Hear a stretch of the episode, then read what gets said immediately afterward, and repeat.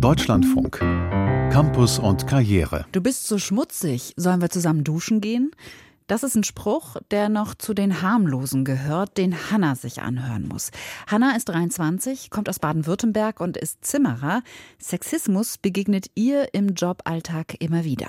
Eine Erfahrung, ihr wird auf dem Bau weniger zugetraut als den männlichen Kollegen. Das letzte war so, dass ich mit einem Kollegen Glasscheiben getragen habe und währenddessen kam ein Gerüstbauer zu uns und hat zu meinem Kollegen gesagt, äh, hey, warum muss die Frau jetzt hier die schwere Scheibe schleppen? Die hatte 93 Kilo die Scheibe.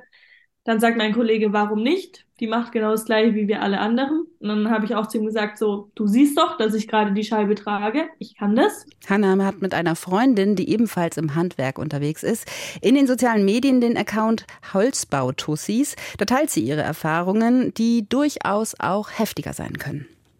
Ich war auf einer Großbaustelle und habe da am Boden Fenster abgedichtet. Und äh, ja, dann standen ungefähr eine halbe Stunde da sieben, acht Typen rum und haben mir zugeschaut, aber richtig penetrant. Und ich muss sagen, also ich habe noch nie gedacht, ich habe keine Lust mehr auf den Job, aber nachdem das ungefähr drei Tage am Stück so war, hätte ich am liebsten mein Zeug hingeschmissen und wäre gegangen. Man ist so verunsichert und irgendwann fühlst du dich so ekelhaft und ich habe mich nicht mal mehr getraut, da aufs Klo zu gehen. Stattdessen ist Hanna auf der Großbaustelle immer mit einem Kollegen im Schlepptau unterwegs, wenn sie zur Toilette muss.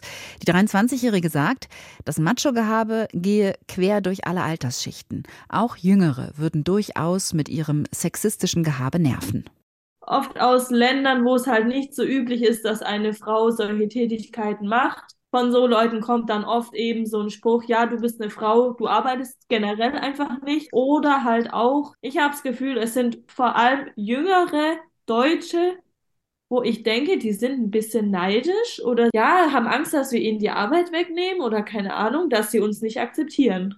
Hanna hilft sich selbst, indem sie blöde Sprüche selbstbewusst kontert und hat einen Chef, an den sie sich in solchen Situationen wenden kann. Genauso wie an die meisten ihrer männlichen Kollegen. Denn das sagt Hanna auch, sie fühlt sich trotzdem wohl in ihrem Job und würde die Ausbildung immer wieder machen.